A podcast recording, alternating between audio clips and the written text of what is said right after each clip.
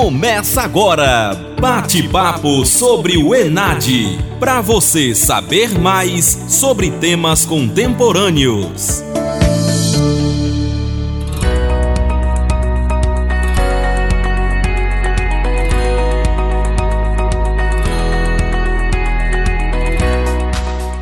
Oi, gente, vamos iniciar mais um episódio do Bate-Papo sobre a NAD. O tema de hoje será ciência, tecnologia e inovação, mas com foco na contribuição da ciência no desenvolvimento social. Eu sou o professor Aurélio Molina, é, sou PhD pela Universidade de Leeds, na Inglaterra, sou membro da Academia Pernambucana de Ciência, da Academia Pernambucana de Medicina e da Câmara de Bioética do CREMEP, e vou tentar contribuir na, na formação e no desempenho de vocês no ENAD.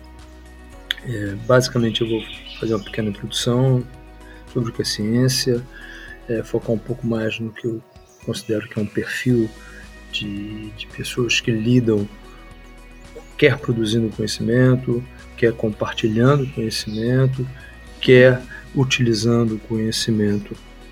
E depois, um pouco mais, eu vou fazer reflexões sobre a questão da ciência e a pandemia da Covid-19 e finalmente deixar uma mensagem para vocês. Bate-papo Enad. Bem, o que é ciência? A gente tem muitas possíveis definições sobre ciência. Ela pode ser é definida como um conjunto de conhecimentos sistematicamente organizados, com determinado, claro, objeto de estudo. Ela também é considerada como uma forma sistematicamente organizada de um pensamento objetivo, que supõe conhecimentos de base, preocupação metodológica, metodológica lógica de uma proposta de investigação. É, eu gosto muito da, da visão de que ela pode ser vista também como uma coleção interminável de perguntas e respostas que objetiva ampliação incessante da compreensão da realidade, no sentido de aprendê-la na sua totalidade, é algo que nós sabemos que é impossível, mas na tentativa de apreendê-la na sua totalidade. Independente de qualquer definição, ela é sempre sistemática, elucidativa, crítica, tá? embora lato senso, né, ela tá, é profundamente reflexiva. É, mas uma, uma, uma, uma, característica marcante na ciência tá, é que ela valoriza o experimento científico e a metodologia científica. Ela valoriza, ela não é idolatra que algumas, alguns colegas da academia ou da própria, da própria comunidade científica têm cometem esse erro de idolatrar o método científico, o experimento científico. É o que nós temos de melhor, tá? mas ele não é perfeito. Né? E no método científico, é, tanto o método quantitativo quanto método quali-quantitativo ou quanto método qualitativo, ele tem fortalezas e tem fraquezas, mas é o que nós temos de melhor nesse momento. Eu gostaria de frisar que aqueles, e somos todos nós, né, que lidamos com o conhecimento, repetindo, quer produzindo, quer é, compartilhando, ensinando, quer é, utilizando como profissional um produto do conhecimento, né, ele tem cinco pilares nós que lidamos com o conhecimento. Tá? Nós temos que ter autonomia intelectual, pensar, ver a realidade, examinar a realidade com a própria cabeça e fazer interpretações com a sua própria cabeça e não com a cabeça dos outros. A gente utiliza o que outros produziram é, mas a gente é, reinterpreta com, a, com, com a, a, nossa visão, com, a, com, com, o nosso cérebro, com a nossa racionalidade, com a nossa lógica. Lembrar sempre nesse caso, para ilustrar a visão de Sir Isaac Newton, que dizia: olhei mais longe porque subi em ombros de gigantes. Então, você vai subir no ombro de todos os gigantes, tá? para olhar mais longe. É, cético, é, é, a alma da ciência, é a dúvida como instrumento da procura da verdade. É, depois a criticidade, você então, qualquer pessoa, qualquer desses grandes nomes, filósofos ou cientistas que afirmaram alguma coisa, você pede a prova. Tá? É o ceticismo. Depois você analisa a qualidade daquela prova, com sua criticidade, com seu criticismo. Depois a gente também valoriza o empirismo, né, do ponto de vista da observação sistemática, através do método científico, através do experimento, tá, aquilo que você está observando. E é sempre uma pessoa lógica e racional. Eu também tenho amplio um pouquinho essa, essa, esse, essa atitude científica, é, criando a, a, regra dos 10 6, 10 atitudes que eu acho que mínimo minimoram que todos nós devemos ter que, que lidamos com o conhecimento, é, que começa com a letra C, é um método mnemônico, só para a gente lembrar quais são essas atitudes. Primeiro é competência. A gente tem que tentar fazer sempre o nosso melhor, né? Sempre com o objetivo de, de, atingir excelência, mas sem cobrança, sem, sem uma cobrança doentia, um perfeccionismo, mas sempre tentar fazer o nosso melhor e sempre, sempre com a visão é, de atingir tá, a excelência. O segundo C é a curiosidade, ter a clareza que somos eternos aprendizes Aliás, quanto mais você sabe, mais humilde você fica, porque você tem a clareza da sua, da sua ignorância. É, o, a, o, o, o, quanto mais você estuda, mais o conhecimento vai se ampliando, a, a, clareza que o conhecimento é muito maior que você precisaria, ou, ou deveria, ou teria prazer em tentar buscá-lo. É, então seria curiosidade, aprender com tudo, com todos o tempo todo. É, sempre. Terceiro C seria, já foi dito, ceticismo, a dúvida como instrumento à procura da verdade. O quarto C é a criticidade, o criticismo. O quinto C é a criatividade. Einstein dizia que imaginação é mais importante do que o conhecimento. Então, na primeira fase da produção do conhecimento, da ciência, da tecnologia e inovação, é você dar asas à sua imaginação, à sua criatividade. Depois você vai tentar tornar aquela sua criatividade, a sua hipótese ou a sua invenção real. Aí você vai para uma, uma, etapa mais sistemática, mais organizada, mais disciplinada. Mas a primeira etapa é deixar que os seus insights uh, aconteçam. É, sem nenhuma cobrança, sem aí, sem nenhum filtro. Deixa ele acontecer. Depois você vai, vai elaborando. O sexto C é a confiança, a clareza que todos nós, todos nós, sem exceção, temos condições de contribuir para o novo, contribuir para a ciência, contribuir para, a tecnologia e para a inovação. Né? E a minha, a minha definição de inovação é fazer bem, diferente e melhor, no sentido melhor, com menos gasto de tempo, de energia e financeiro. Fazer bem, diferente e melhor. É, então você tem que ter confiança no seu potencial de contribuir para o novo. O sétimo C é coragem, coragem para quebrar paradigma, coragem para você defender a sua opinião. Você pode estar certo, o mundo inteiro pode estar errado. É assim que o novo vem dentro da ciência. Tá? E também coragem para aperfeiçoar a sua hipótese ou a sua visão, ou até para mudar de opinião. Mas coragem que você tem a possibilidade de sim, tá? de você estar certo, todo mundo está errado, a ciência atual está errada, e você vai ser uma pessoa que vai contribuir para o novo, contribuir para o desenvolvimento da sociedade construtividade. É um neologismo que eu criei para você ser construtivo e proativo na linha de fazer o que puder, onde tiver, com o que tiver. É, Einstein ganhou, ganhou, o prêmio Nobel dele trabalhando numa firma de marcas e era um escriturário. Então, e ali ele tinha seus insights, depois ia conversando e aperfeiçoando seus insights com seus amigos, principalmente com um amigo italiano que trabalhava com ele, e depois chegava em casa e pedia ajuda da esposa, que era uma grande matemática, Mileva Marchi, e, e, e, foi assim, sem nenhum, sem nenhum gasto, tá, que ele ganhou, num desses trabalhos, ele ganhou o seu prêmio, prêmio Nobel. O, o nono C é coerência, coerência com o atual paradigma científico, que é da integralidade, da grande teia, tudo tem a ver com tudo, tudo influencia tudo, tudo está interconectado, tanto a nível micro quanto a nível macro, né?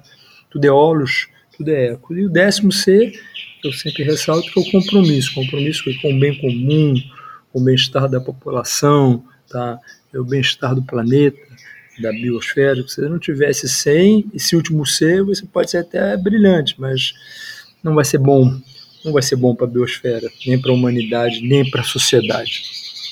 É, em relação ao estudo de caso, vamos dizer, o estudo de caso do Brasil, da pandemia Covid, eu acho que foi uma coisa interessante, porque é, foi um exemplo de tudo ao contrário do que nós defendemos no meio acadêmico, no meio científico. Né? As pessoas negaram a racionalidade, negaram a lógica, negaram a possibilidade que o novo sempre vem, desenvolvimento da ciência, é, negaram os resultados de uma experiência acumulada com as viroses, é, com as doenças, negaram a, a contribuição que as vacinas, é, que lógico, não existe nenhuma intervenção que não tenha riscos, mas quando você analisa custo-benefício, malefício de, uma da intervenção da vacina, historicamente ela é ela é uma das melhores e maiores contribuições para a saúde da população, quer, quer individual, quer coletivamente. Então, uma série de negações realmente que, que merecem ser estudadas. Acho que muitas teses serão feitas. Tá? Por que, por que aconteceu o que aconteceu? O que causou, causou a, a, perda de tantas vidas, né? É, eu não tenho a menor dúvida que pelo menos um terço das mortes que aconteceram poderiam ter sido evitadas. Então, estamos falando de mortes de 200 mil pessoas, né? porque houve essa, essa, essa postura. Eu tenho algumas hipóteses para explicar essa postura, porque se você é uma pessoa que acredita é, na sua autonomia intelectual, se você é massa, eu chamo de massa crítica, que aliás é o, é o maior problema do Brasil. Mas a nossa educação que é, aliás, começando dentro dos nossos lares, né? depois vai para o ensino fundamental, o, o, ensino, o ensino, médio, vai, vai para a graduação e muitas vezes chega até mesmo a pós-graduação, que é, uma, é, uma, é um ensino é, para papagaio, para repetição tá? é, de um conhecimento que foi construído muitas vezes acriticamente e a gente cobra tá, dos nossos filhos, dos nossos alunos, dos nossos estudantes, dos nossos pares, a repetição daquela informação de maneira acrítica. Isso, isso é a maior catástrofe brasileira. A educação para submissão intelectual, não para autonomia intelectual.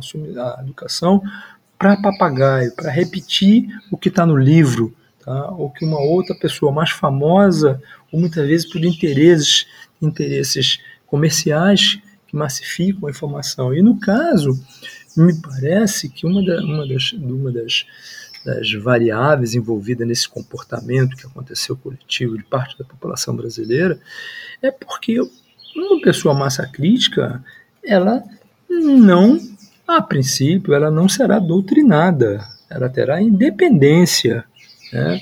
E isso para uma dominação de massa não interessa que as pessoas sejam sejam massa críticas, que sejam tenham autonomia intelectual, que pensem com a própria cabeça. Ela quer que pensem com a cabeça dos outros. Né? E, e, e tentativa de controle da população é uma estratégia é, que já foi utilizada, né? é, com propaganda, por exemplo, é, repito a mentira tantas vezes até que ela se torne verdade. É, enfim, existem várias estratégias tá, de você domínio da população. Acho que isso aconteceu no Brasil. Né? E uma das maneiras de fazer era negar diretamente o valor da ciência. É, merece estudos. Infelizmente, merece, merece estudos mais aprofundados do que realmente aconteceu. Mas eu, particularmente, acho que muita gente envolvida e foi envolvida é, com interesses escusos, é, inclusive de controle da população, é, essas pessoas vão ter problema para o final, até o fim de suas vidas. Acho que essas pessoas serão processadas, muita gente, muita gente será processada tá, por essas mortes, tanto do ponto de vista penal quanto do ponto de vista civil. Eu acho que os parentes dessas vítimas, né, a população brasileira, tem ao seu lado um bom direito né, atitude negacionista. Você, como é naquele ser tá, da criatividade, você tem que estar aberto tá, para o novo, tanto é, do ponto de vista é, do, da, da, sua da sua da seu insight quanto outros insights coletivos. Logo depois você vai ter cético, crítico, etc. e tal. Né? Mas negar a possibilidade que a gente teria a condição de ter desenvolvido uma vacina de uma maneira tão rápida é, é, negar o próprio a curva de aprendizado da humanidade. O conhecimento hoje é produzido numa escala de curva exponencial. Eu costumo dizer que você entrar na sala de aula, a chance de você estar desatualizado é muito grande, porque a, a, a produção do conhecimento durante enquanto você estava dormindo, por ter preparado a sua, a sua a sua aula, a sua contribuição, tá? foi enorme de, de, de, de, de coisas novas que aconteceram durante a própria madrugada. É esse, esse estágio que a gente está vivendo. Então, é um, um, orgulho que a gente devia ter como a gente produziu é, uma vacina de maneira tão rápida. Tá? Primeiro, porque houve um investimento grande. Né? Segundo, houve um trabalho coletivo. Toda a humanidade se preparou para tentar dar uma resposta à pandemia. E você desvalorizar tá, aquela, aquela, aquele feito, aquele grande feito da própria humanidade, tá, através do, dos pesquisadores, foi um, um erro gravíssimo. Além de desvalorizar, né, é, tentar ridicularizar, né, isso levou ao resultado que a gente viu, não tenho a menor dúvida, reafirmar, no mínimo um terço dessas mortes poderiam ser evitadas. O, e, e, as mortes secundárias, porque a economia poderia ter voltado. Uma das características da ciência, ela pode ter uma ciência, uma ciência de base que a princípio não tem uma, uma, uma um ganho para a sociedade imediata, mas vai ter mais adiante. Tá? Mas outras, outras contribuições na construção é, da, social, do desenvolvimento humano, da sociedade humana, elas são imediatas. E, e nesse caso era uma, uma contribuição imediata. Era para a gente estar muito orgulhoso e foi feito exatamente o contrário, um trabalho sistemático de desvalorização. E é claro que a vacina, como toda, todo novo remédio, já tem um risco. Tá? Quando a gente faz uma intervenção em saúde, a gente, na minha opinião, devia ser paradigmático. Primeiro você procura ver se é verdade científica provisória, porque todas as verdades científicas são provisórias. Então, funciona, tem beneficência, aí a gente vai para a segunda etapa, analisar custo, benefício e malefício, que pode funcionar e ter muita maleficência, ou pode funcionar, não ter maleficência, mas o custo é muito elevado, e você vê tá, se vale a pena ou não vale a pena utilizar aquela tecnologia. O terceiro pilar é sempre ter a clareza que gente cuidando de gente, os resultados são sempre melhores. E o quarto é a individualização dos casos. Mas vamos voltar para os dois primeiros. Havia, havia evidência que funcionava, tá? dentro da, daquela crise, daquela crise gravíssima que era a pandemia, é, o, o, custo era bastante razoável. Lógico que teve, teve, teve empresas que, que lucraram muito, né? mas valia. Quando você analisar esses dois pilares, tem beneficência, é uma assistência à saúde baseada em evidência, e o segundo pilar, uma assistência à saúde baseada na bioética, analisando custo-benefício, era muito bom. É, e realmente foi, foi, foi um, episódio triste na história da humanidade e que deve ser, como eu disse anteriormente, ser analisado e as pessoas envolvidas, que foram envolvidas com má fé e que causaram essa, essa perda de, é, é, inacreditável de vidas humanas devem ser, na minha opinião, elas devem ser julgadas e punidas exemplarmente, exemplarmente. É, enfim, eu, eu acho que, que a gente tem que ter a clareza que a ciência não é perfeita, que a produção do conhecimento tem risco, a gente vê todo, todas as medicações, depois, quando a gente faz uma nova intervenção, a gente avalia, acompanha três meses, em, em seis meses, depois a gente libera para o mercado. Sempre foi assim, sempre tem riscos. Tem risco de, de curto, médio e longo prazo. Curtíssimo prazo não tem porque a gente acompanhou três, seis meses. Dificilmente a gente acompanha mais do que, do que um ano. São as exceções, são os megatrials, né, que você acompanha 15, 20 anos. Mas isso é, é porque esses, essas pesquisas custam, custam centenas de milhões de dólares.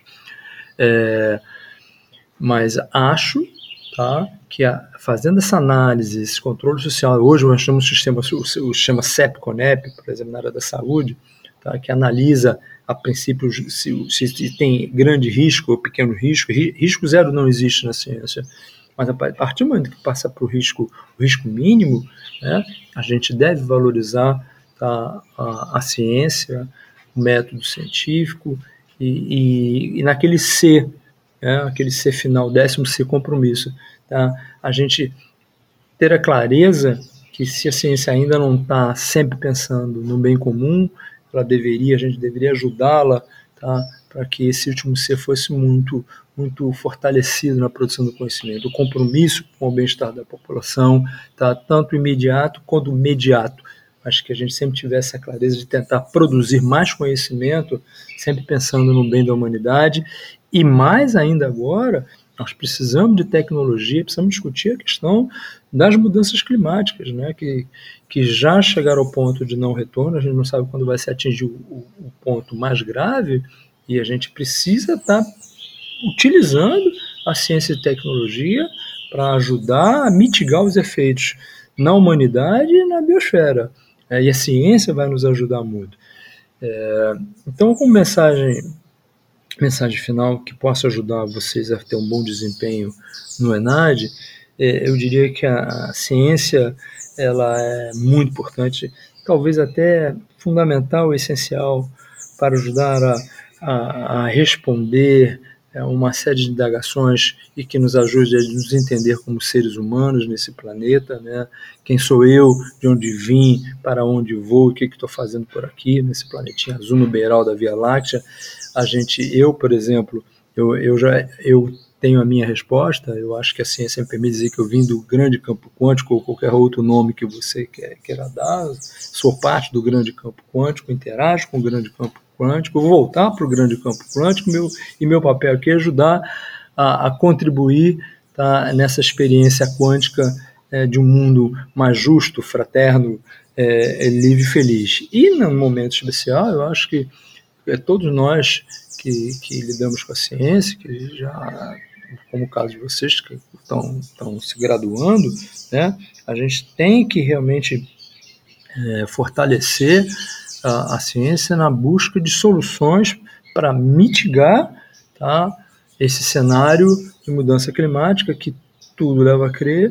Que nós teremos realmente muitos problemas em termos de seca e grandes inundações. Né? Esse é o, é o quadro, o cenário mais provável. A gente precisa começar a pensar no que devemos fazer, se nós vamos precisar instalar usinas de dessalinização grandes, como parece nos, no, nos Emirados Unidos, Emirados Árabes Unidos, tem em Israel alguma coisa, a gente precisa estar preparado para isso, proteção da costa, né? são várias coisas que a gente precisa começar a discutir e a ciência vai nos ajudar.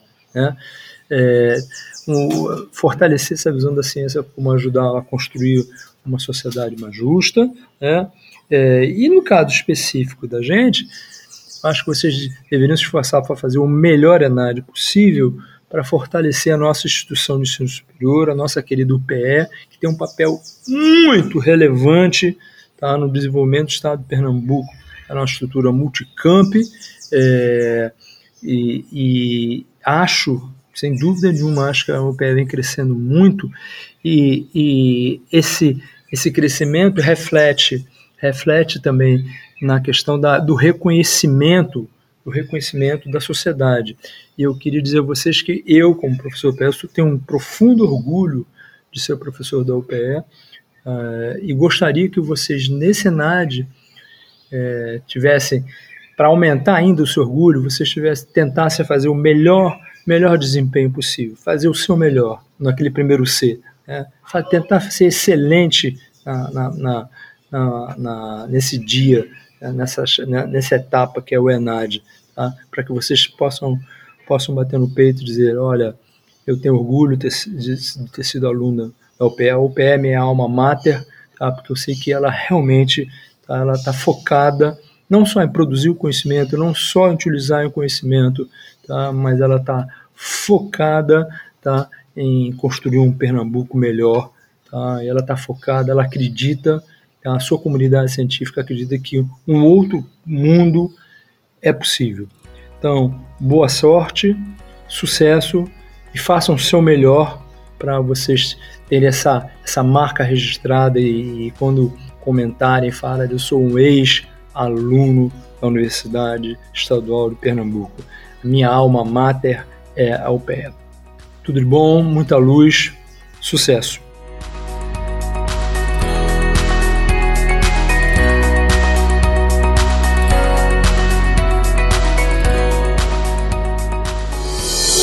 Você ouviu Bate-papo sobre o Enad. Para você saber mais sobre temas contemporâneos.